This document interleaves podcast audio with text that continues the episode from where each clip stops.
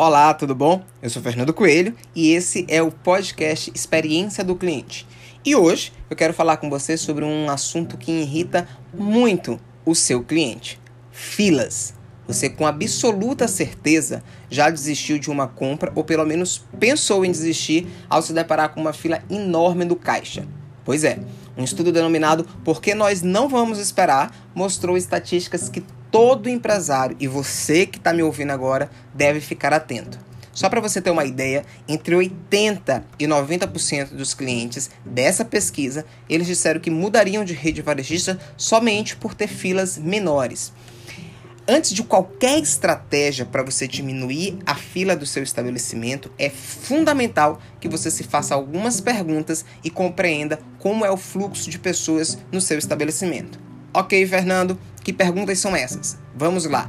Primeiro, quantas pessoas circulam diariamente pela sua empresa? Qual é o período que há o um maior número de procuras? Qual é o serviço que demanda mais tempo? E qual é o tempo médio de espera, que a gente chama de TME? É, feito essas perguntas, você vai então pensar em como você pode diminuir a fila no seu estabelecimento. O grande ponto que qualquer gestor de negócio deve compreender é em qual momento a fila costuma aumentar. A partir daí, você pode traçar algumas ações.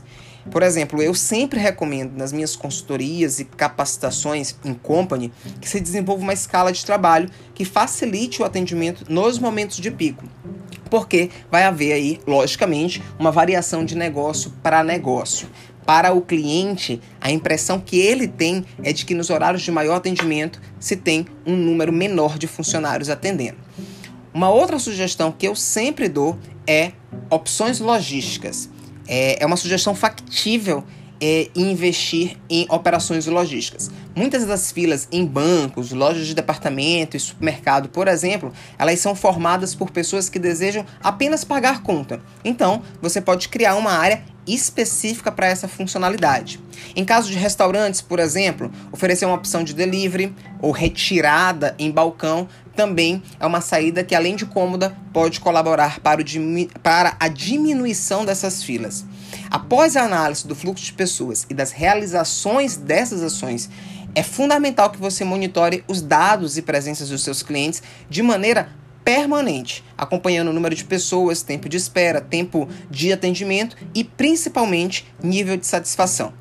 Essas são algumas dicas que com certeza podem te ajudar. Eu espero que você coloque em prática e até o nosso próximo podcast.